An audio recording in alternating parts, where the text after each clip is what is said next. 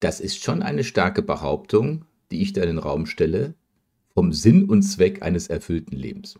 Was erdreistet sich dieser Mann, darüber überhaupt zu sprechen?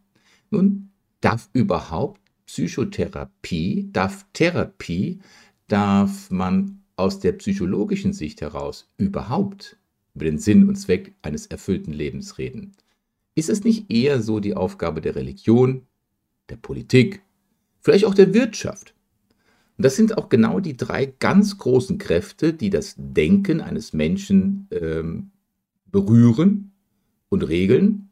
Religion, Politik und Wirtschaft. Aber leider sind diese drei großen Denkrichtungen in den letzten 100 Jahren ganz schön ins Zittern, ins Wanken gekommen. Religion, Politik und Wirtschaft haben mit dem Ersten Weltkrieg, auch in der Zeit davor, aber ganz besonders seit 1914, seit dem Beginn des Ersten Weltkrieges, ganz große Erschütterungen erfahren. Dann schaut man sich um und sagt, ja, woher soll ich jetzt noch Sinn und Zweck eines erfüllten Lebens für mich finden? Ich würde dir gerne nach vier Jahren YouTube-Kanal und fast 300 Online-Videos einmal zeigen, was mir geholfen hat.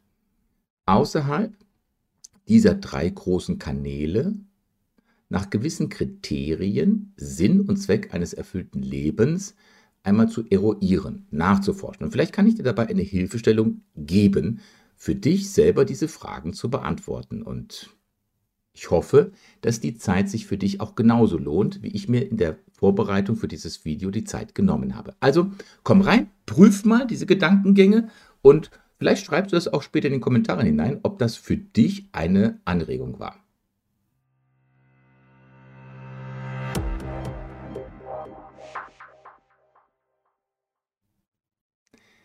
Ja, ihr Lieben, wie eben gerade in der Einleitung gesagt, das ist schon ein dickes Brett, was man da bohren soll, wenn man sich der Frage stellt, Sinn und Zweck eines erfüllten Lebens. Dieser Kanal ist kein Gaming, das ist kein äh, normaler YouTube-Kanal, der so immer so Effekthascherei betreibt, sondern war von Anfang an dazu da, um Psychotherapie, um psychologische Denkansätze der Persönlichkeitsbildung, vor allen Dingen auch in Bezug auf instabile Persönlichkeitsstörungen bei Narzissmus, Anankasmus, zwanghaftes Denken und dann aber auch sehr, sehr, sehr, sehr viele Videos im Bereich Borderline, Kommunikation mit einem Borderliner, gewaltfreie Kommunikation nach Marshall B. Rosenberg oder auch die Transaktionsanalyse, die so seit circa 50 Jahren von Eric Byrne ins Leben gerufen wurde. Transaktionsanalyse, eine tiefergehende neue Denkweise über die tiefenpsychologische Psychoanalyse. Kann denn überhaupt Psychotherapie mir dabei helfen, einen Sinn, einen Zweck in meinem Leben zu finden? Und du siehst, allein eine Frage, kann es mir helfen? Das ist nicht die Antwort. Psychotherapie hat erstmal die Aufgabe, unseren Geist, unsere Psyche, all unser Denken wieder in einen gesunden Fluss zu bringen. Also von einem pathologischen in ein physiologisches. Latein pathologicus, das bedeutet krankhaft, die Leiden betreffenden. Aber Physiologiker ist auch Latein, bedeutet die Naturkunde, ein normal gesunder Mensch, der nicht krankhaft ist, wird damit mit einem physiologischen Zustand beschrieben. Falls du diese Gedankengänge, die jetzt in dem Video kommen, du siehst, wir haben jetzt äh, verschiedene ähm, Unterpunkte auch hierbei, wenn du die einmal nachlesen möchtest, wie bin ich auf diese einzelnen Gedankengänge gekommen? Schau auf meine Webseite werdewiderstark.de oder psychologie-hilf.de kommst auf dieselbe Webseite. Unter Beziehungswissen wirst du das Redemanuskript finden. Frage an dich. Gibst du mir recht, wenn ich behaupte, die Behauptung auf den Raum stelle, Gedanken haben Kraft. Gedanken haben Kraft und Motivation, uns bis in den Selbstmord hinunterzuziehen, aber auch uns auf den höchsten Berg hinauf zu motivieren, anzutreiben. Gedanken haben tatsächlich die mit die größte Wirkung auf unser Leben. Aber wie kann ich jetzt meine Gedanken vernünftig, rationell, kognitiv vernünftig lenken? Wie kann ich Resilienz lernen, um dem Leben vielleicht einen möglichst rationellen Sinn zu geben? Wenn sich Psychotherapie, und jetzt kommt eine ganz wichtige Einschränkung, Psychotherapie hat ein No-Go eine No-Go-Area. Und zwar, sie darf sich grundsätzlich, muss sich grundsätzlich von den drei großen Bereichen des Lebens distanziert halten. Religion, Politik und Wirtschaft. Und diese selbst auferlegte Distanz, die geht ursprünglich zurück auf Sigmund Freud. So sehr, dass diese emotionale äh, Distanz auch nachvollziehbar ist, wir können sie im Außen nicht vorlassen, denn alle drei Bereiche haben ja eins gemeinsam. Das Thema Bindung. Echt? Haben Sie wirklich alle dieses Thema Bindung zusammen, Religion, Politik, Wirtschaft? Lass es mich dir bitte einmal folgendermaßen erklären. Religion ist mit die wichtigste Quelle, um einer höheren Moral, einer Transzendenz nachzufolgen. Religion ist bei vielen Menschen die stärkste Antriebskraft ihres Handelns. Denn nicht umsonst bedeutet das Grundwort von Religion religare, Dinge miteinander zu verbinden. Also wir haben hier schon mal Religion, Bindung. Politik. Politik stammt von dem lateinischen Wort politica ab und bedeutet Dinge, die die Stadt betreffen. Und auch hier geht es also um eine Beziehung mit anderen. Diese Beziehung zu anderen ist aber auch einer der häufigsten Gründe, warum Menschen sich in eine Therapie begeben. Denn Sie haben ja Probleme in ihrer Beziehung, in dem Zusammenleben mit anderen Menschen. Deswegen Therapie. Und dann haben wir noch den Begriff der Wirtschaft, der Ökonomie. Oikos oder Oikovoia kommt aus dem Altgriechischen, bedeutet Haus, bedeutet Haushalt. Es bezeichnet alles, was an Produktion oder Dienstleistung von einem Personenverband äh, erstellt wurde. Und wieder sind wir bei dem Thema Zusammenarbeit und Bindung. Und du siehst, wir können Psychotherapie der Begriff Psychotherapie kommt aus dem altgriechischen Psycho für Seele und Therapeia, Therapeia für Behandlung, nicht von den drei äh, Themen Religion, Politik, Wirtschaft abgrenzen. No go. Und vielleicht hilft es uns aber ein wenig, wenn wir uns jetzt vor vorstellen, dass Psychotherapie als Moderator zwischen diesen Bereichen immer wieder hin und her pendelt, um diesen drei mit uns und unseren Lebenszielen wieder in eine Einheit zu bringen. Aber wie soll das funktionieren? Schau dir mal die drei äh, Unterthemen an. Ich würde gerne mit dir das Thema besprechen. Wir haben einen freien Willen. Dann, wie kann ich mir etwas Besonderes von mir zunutze machen? Eine Ressource, die viele Menschen außer Acht lassen. Das ist die Intuition, die wir zwar haben, aber oft nicht richtig gebrauchen. Und dann würde ich gerne Pablo Picasso und Viktor Frankl ganz bewusst mal zur Sprache kommen lassen, der Sinn und der Zweck des Lebens. Was hat ein Maler und ein Neurowissenschaftler, der im KZ viele Jahre überlebt hat, was haben die miteinander gemeinsam? Also, lass uns reingehen. Wir haben einen freien Willen. Teil 1, die Freiheit, sich selbst entscheiden zu können. Ganz am Anfang, du hast es auch gesehen, Viktor Frankl ist, war dort äh, in Klammern gesetzt. Ich möchte Viktor Frankl gerne einmal zu Wort kommen lassen. Er hat bewiesen, dass ein Mensch selbst bis in den Tod hinein sowohl die innere Würde als auch die Entscheidungsfreiheit behalten kann. Er bezeichnete seine KZ-Erfahrung als ein Experimentum crucis. Latein, ja, Experimentum crucis, einen Kreuzesversuch. In diesem Experimentum crucis werden Annahmen, die vorher als 100% sicher galten, eindeutig widerlegt. Viktor Frankl bezeichnete die Trotzmacht des Geistes und dass jeder diese Kraft, diesen eigenen freien Willen besitzt. Also die Trotzmacht des Geistes ist der eigene freie Wille. Eine Trotzmacht. Ich finde dieses Wort wunderbar. Einerseits berichtet Frankl in seinem Buch, wer ein Warum zum Leben hat, über viel Leid und viel Ernüchterung, aber auch, dass das Menschliche auf den einzelnen Menschen ankommt, selbst an einem so unmenschlichen Ort wie dem Konzentrationslager. In dem Lager Türkheim, aus dem Viktor Frankl 1945 dann befreit wurde, befand sich zum Beispiel ein SS-Mann. Er war der Lagerführer, der aus eigener Tasche recht große Geldmengen investierte, um aus einer nahegelegenen Apotheke Medikamente für seine Lagerinsassen besorgen zu lassen. Der Lagerführer. Auf der anderen Seite aber gab es in genau demselben Lager einen Lagerältesten, also ein Mithäftling, der schärfer als alle SS-Wachen des Lagers zusammen war. Er schlug die Häftlinge wann und wo und wie er nur konnte, was zum Beispiel der Lagerführer, laut den Erzählungen der Mithäftlinge, kein einziges Mal tat. Das Fazit von Frankl hierbei ist ganz eindeutig. Es geht nämlich um die Trotzmacht des Geistes. Immer kommt es einzig und allein auf den Menschen an. Am Ende ist es der Mensch, der entscheidet, wie er sich verhält.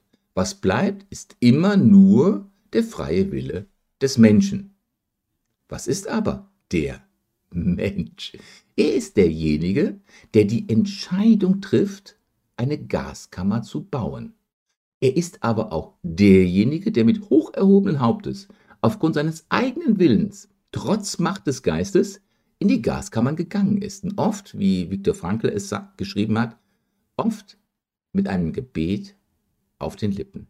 Eindrucksvoller kann man es meines Erachtens nicht unter Beweis stellen, dass wir alle einen freien inneren Willen haben, uns nach höheren Willen, äh, Werten eindeutig, eigenständig entscheiden können. Andere tun es eben halt auch nicht. Der nächste Unterpunkt in Teil 1, wir haben einen freien Willen, nach Viktor Frankl, der hat geschrieben, das Kopf-Herz-Bauch-Modell.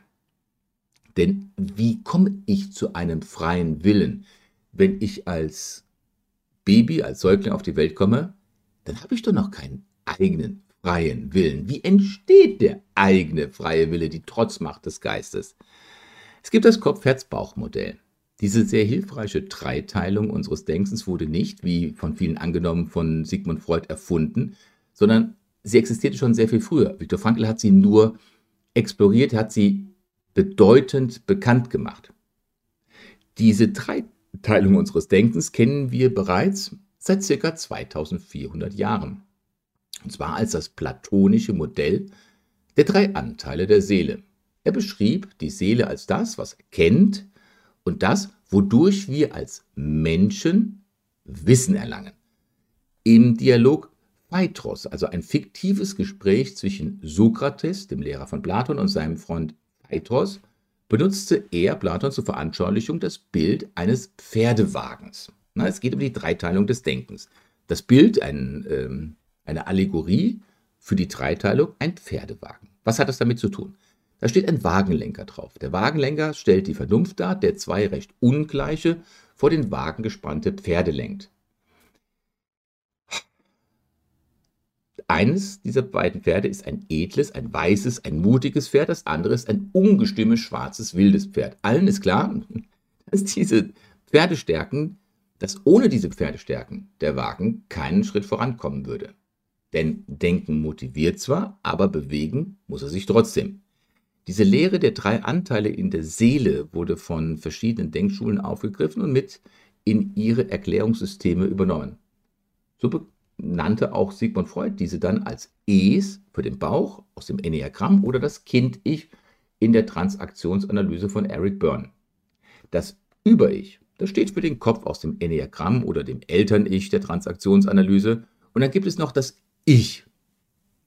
Das Ich ist ganz interessant. Diese steht für das Herz im Enneagramm oder dem Erwachsenen, dem Entscheidungs-Ich aus der Transaktionsanalyse und steht für die Entscheidungsmitte mit dem Ich, dem Herz, dem Erwachsenen-Ich, wird immer wieder auf diese eine Instanz der inneren Freiheit hingewiesen, die Trotzmacht des Geistes, mit der wir in der Lage sind, uns zu entscheiden. Immer. Wir haben immer die Freiheit, uns zu entscheiden. Und lass uns diese drei Instanzen mal in unsere heutige Alltagssprache übersetzen. Wenn wir auf die Welt kommen, ne, wir müssen also Kopf, Herz, Bauch, das Ich, Über-Ich oder das Es, wie können wir das jetzt in die Umgangssprache umsetzen, dass jeder versteht, was damit gemeint ist?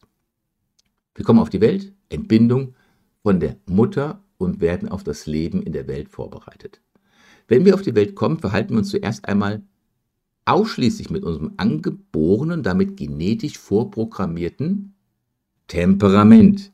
Das Temperament, das steht für den Bauch, das Kindheits-Ich, das Es oder schwarze Pferd von Platon. Dann halten wir durch unsere Umgebung die Moralvorstellungen, die Werte und alle anderen wichtigen Dinge, die wir fürs Leben so unglaublich wichtig brauchen. Das entspricht dann dem Charakter. Der Charakter steht für das Über-Ich, den Kopf, das Eltern-Ich oder das weiße Pferd aus der Lehre von Platon. Zwischen dem Temperament und dem Charakter, das ist dann die Entscheidungsmitte, befindet sich das Herz. Unser Herz wird in anderen Allegorien, also in Bildvergleichen, mit der Persönlichkeit, dem Ich, dem erwachsenen Ich gleichgesetzt. Unser Herz, das ist das, was den Charakter und das Temperament miteinander wie in einem Dreiklang verbindet. Im Laufe eines durchschnittlichen Lebens von etwas mehr als 80 Jahren schlägt unser Herz drei Milliarden Mal. Bei Stress, körperlicher Anstrengung erhöht sich Herzfrequenz, Puls, Blutdruck, noch mehr. Und Veränderungen des Herzschlags durch Stress oder körperliche Arbeit, die gehen auch mit Änderung des Gemütszustandes einher. Wir leben heute in einer Welt, die uns immer mehr Möglichkeiten zur Auswahl gibt als jemals zuvor. Und aber genau das führt die meisten Menschen von uns zu einer Überforderung. Und Personen ohne einen guten Zugang zu ihren Emotionen, zu ihren Empfindungen tun sich jetzt bei, dieser, bei diesem Überangebot in ihren Entscheidungen schwer und sie versuchen sich durch reines Denken, reine Logik und pure Rationalität irgendwie in ihren Entscheidungen abzusichern. Und allzu oft ist dann genau diese Entscheidung durch das Außen von Angst getrieben. Und deshalb ist eine trainierte Mitte ein starkes Entscheidungsherz, ein gut funktionierendes Erwachsenen-Ich umso wichtiger. Der Weg über das Herz führt zu uns selbst. Wir nennen das Interozeption. Und damit wären wir beim zweiten Hauptteil die Macht der Intuition. Interozeption, hm, vielleicht hast du das Wort Rezeption, Empfang schon mal gehört. Interozeption bedeutet, ich empfange das, was in meinem Inneren ist. Also die Macht der Intuition. Intuition, Intuition, Tutor, der Lehrer, das Lernen vom Inneren. Schauen wir uns erstmal unser Gehirn an. Unser Gehirn ist ein fantastisches Organ. Im Grunde genommen arbeitet es bildhaft gesprochen auf zwei unterschiedlichen Ebenen. Das ist jetzt mal wichtig, dass wir uns diese, dieses Bild, diesen Vergleich darstellen. Natürlich kannst du das, was jetzt kommt, nicht in unserem Gehirn rein mechanisch ähm, erklären, aber es ist ein Versuch, etwas darzustellen. Und zwar unser Gehirn arbeitet auf der Ebene der Kognition, dem bewussten Denken und der Intuition, dem unbewussten inneren Denken. Und diese Trennung ist wirklich da. Das bilden wir uns nicht nur ein. Die Kognition kann nämlich nur die bewussten Prozesse erkennen. Das ganze restliche Unbewusste ist für unseren denkenden Verstand so dunkel, wie wenn ich mit einer Taschenlampe den elf Kilometer tiefen Marianengraben ausleuchten würde. Wir kommen gleich mal näher zu diesem Vergleich zurück. Die Wissenschaft schätzt aktuell, das kann sich wieder ändern, weil Wissenschaft ist ja ein Lernen aus Fehlern. Wir irren uns nach oben. Die Wissenschaft schätzt aktuell, dass unser Gehirn über die verschiedenen Sinnesorgane ca. 11 Millionen Bits pro Sekunde aufnehmen kann. Und mit seinen ungefähr 90 Milliarden Neuronen, die selber mit Billionen, also 1000 Milliarden oder eine 1 mit 12 Nullen von Synapsen verbunden sind, hat das Gehirn eine Rechenleistung von 4 bis 5 Petabytes. Also 1000 Terabyte ist ein Petabyte. Die heutigen modernen Computer mit einem neuromorphen Aufbau, jetzt habe ich nicht die Quantencomputer im Sinn, sondern neuromorpher Aufbau haben ca. 100 Millionen künstliche Neuronen also lediglich ein Tausendstel des Gehirns. Und damit sind nur die Neuronen und nicht die Billionen von Synapsen gemeint. Warum der Unterschied zwischen Neuronen und Synapsen? Gehen wir mal zurück zu dem medizinischen Nobelpreis des Jahres 2000 von Eric Kandel. Eric Kandel hat den medizinischen Nobelpreis im Jahr 2000 für seine Forschung an der Neuroplastizität des Gehirns erhalten. Er hat nämlich gezeigt, wie ist unser lebenslanges Lernen ausgelegt und wie kann ich Kurzzeitwissen in Langzeitwissen übertragen. Und zurück zu dem Thema Intuition und welch mächtiges Tool das darstellt, um einen eigenen Willen, die Trotzmacht des Geistes und einen Sinn im Leben aufzubauen.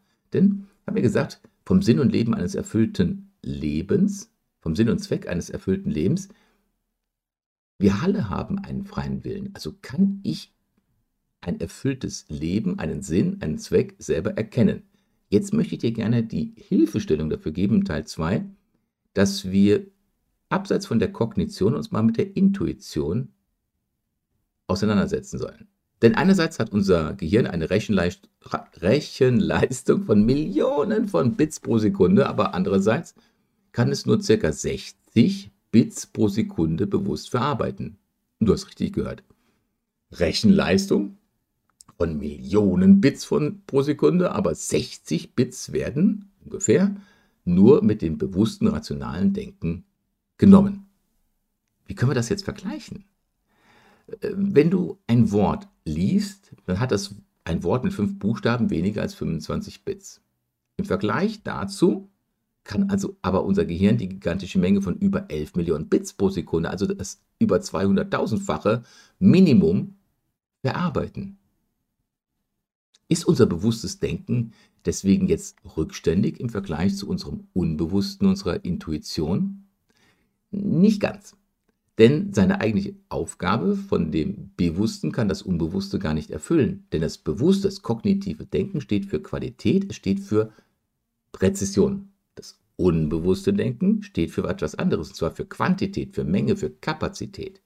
Bei einer konkreten Frage, wie zum Beispiel, wie viel ist 3 mal 12, müssen wir bewusst nachdenken. Sind aber viele Themen, sind viele Faktoren zu berücksichtigen, dann sinkt die Qualität und der Nutzen einer bewussten Entscheidung. Ich würde es gerne mal mit einem Vergleich anbringen.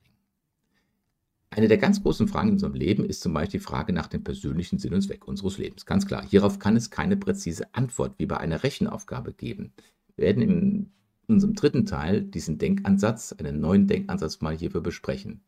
Ich möchte aber erstmal mal darauf eingehen, wieso ich mich meiner Intuition anvertrauen sollte. Intuition ist lateinisch intuere, hineinsehen.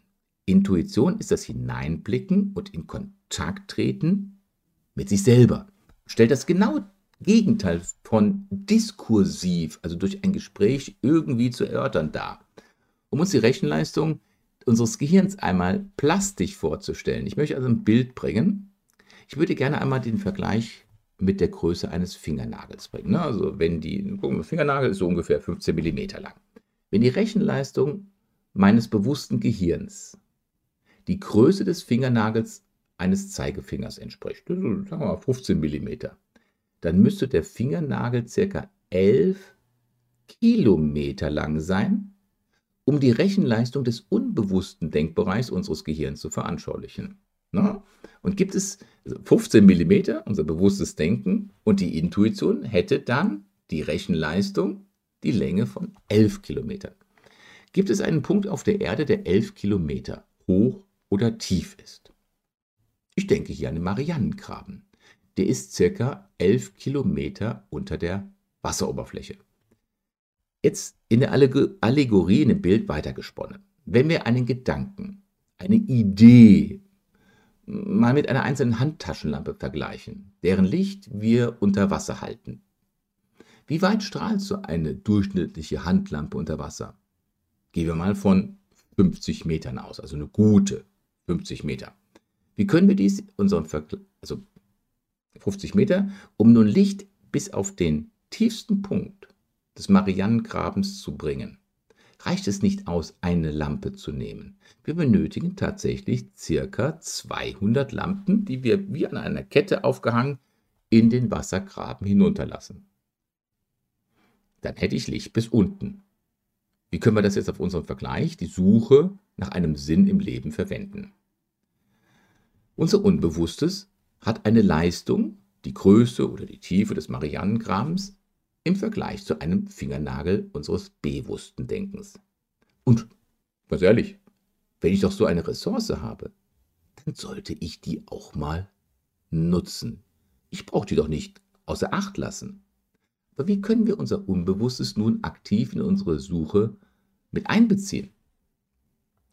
Nun, ähnlich einer langen Schnur, die in regelmäßigen Abständen, zum Beispiel alle 50 Meter, eine weitere Taschenlampe angehangen bekommt, können wir uns immer wieder dieselbe Frage, die sich uns stellt, in Richtung unseres Unbewusstseins schicken.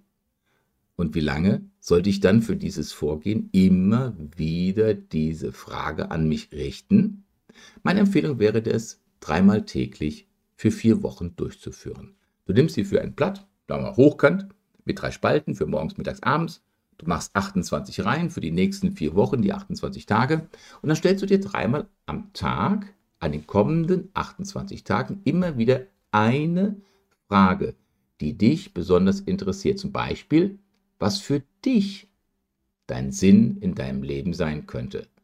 Und unser Unbewusstes bekommt dann immer wieder diesen einen Auftrag. Und er erkennt nach einigen Tagen, und das ist wichtig, dass du erkennst, das, das passiert nicht, die Antwort kommt nicht in den ersten ein, zwei Wochen, wenn es sich um eine so gewaltige große Frage äh, dreht, sondern die Antwort kommt erst nach ein, zwei, drei Wochen.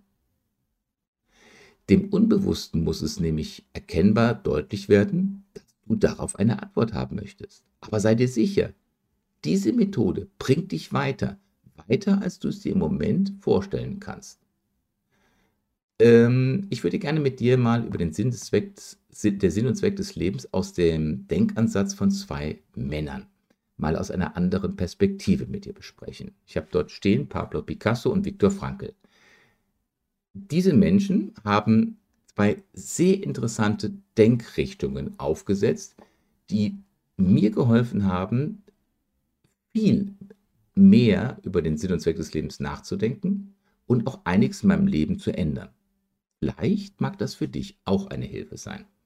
Also, der Denkansatz von Pablo Picasso und Viktor Frankl. Auf den ersten Blick haben diese zwei wenig miteinander zusammen. Der Pablo Picasso, das war ein Maler aus Spanien, lebte von 1881 bis 1973 und war der Begründer des Kubismus. Er galt und gilt immer noch als ein Genie, ein Jahrhundertkünstler, ein revolutionärer Maler, ein Bildhauer. Und durch den Kubismus und damit die Veränderung der klassischen Fluchtpunktperspektive hob er einen fundamentalen Gedankengang auf, und zwar, dass es nur eine einzig stabile Sicht auf die Welt gäbe. Seine Idee durch den Kubismus war nämlich, man kann alle Perspektiven auf einmal und zugleich haben. Zu unserem Thema zurückzukehren, ihm wird ein interessantes Zitat über den Sinn des Lebens nachgedacht. Also auch da eine andere Denkweise, und zwar, der Sinn des Lebens, so sagte er, sei es, die eigene Gabe zu finden. Der Sinn des Lebens sei es, die eigene Gabe zu finden. Und der ursprüngliche Zweck des Lebens ist es dann, diese gefundene Gabe freigebig zu verschenken. Wir werden gleich noch darauf zurückkommen. Schauen wir kurz den anderen Protagonisten hierbei an, Viktor Frankl. Er lebte von 1905 bis 1997. Er überlebte drei Konzentrationslager, war Neurologe, Psychiater, begründete die Logotherapie und die Existenzanalyse.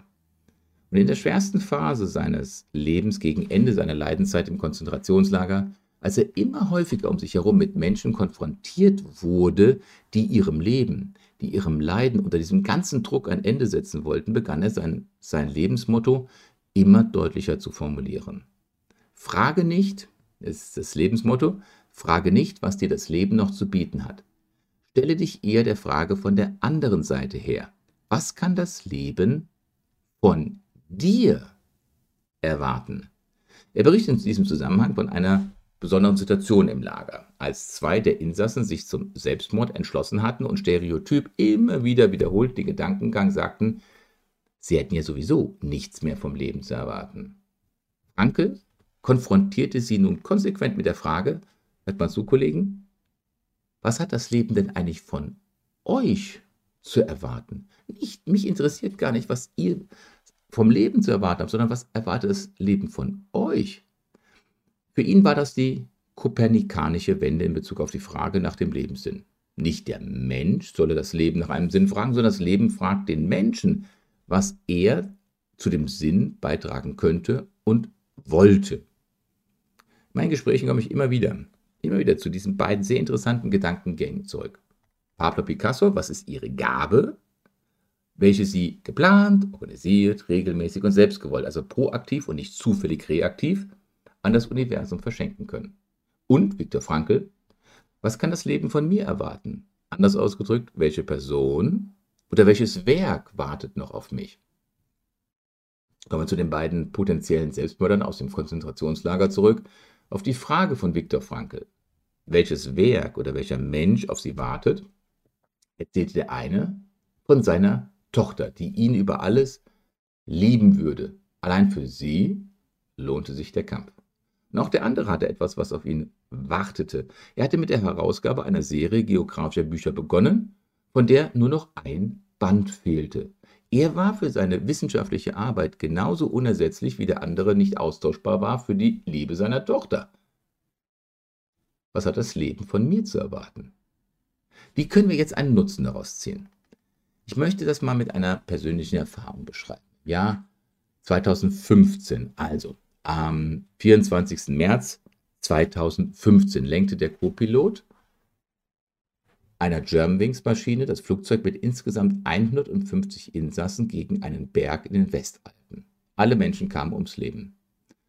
Ich selber stand, genauso wie praktisch alle, die diese Nachricht gehört haben, unter Schock und fragte mich, wie viele andere, was wäre, wenn ich in diesem Flugzeug gesessen hätte?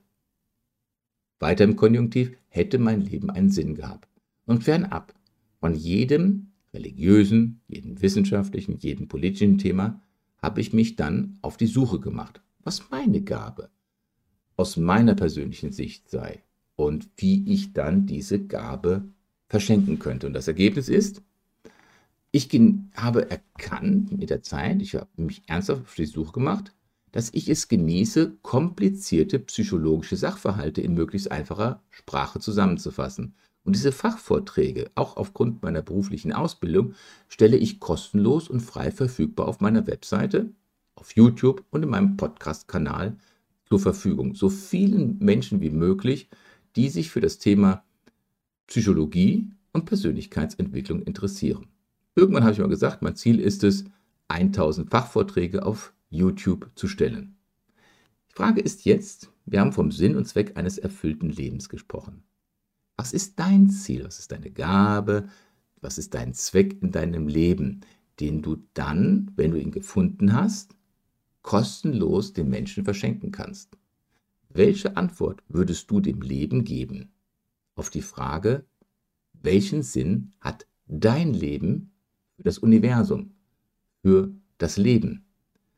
Du darfst ruhig ähm, gläubig sein. Du darfst ruhig in der Politik tätig sein. Du darfst ruhig Wissenschaft, äh, wirtschaftlich sehr, sehr stark engagiert sein. Aber die Antwort auf die Frage vom Sinn und Zweck eines erfüllten Lebens sollte aus einer gewissen Metaebene heraus gestellt werden. Was darf das Leben von dir erwarten? Ich finde ein toller Denkansatz. Wenn du da ein bisschen mit mir in die Diskussion gehen möchtest, zum einen, du kannst das Redemanuskript nachlesen auf meiner Seite psychologie-hilf.de unter Beziehungswissen, aber du kannst mich auch gerne persönlich anschreiben. Lass einen Kommentar da, lass ein Like da, ein Abonnement für diesen Kanal, für seine Arbeit wäre toll. Ich freue mich, dich im nächsten Video begrüßen zu dürfen. Bleib tapfer, alles Gute und danke, dass du diesem Kanal deine Zeit schenkst. Thank you.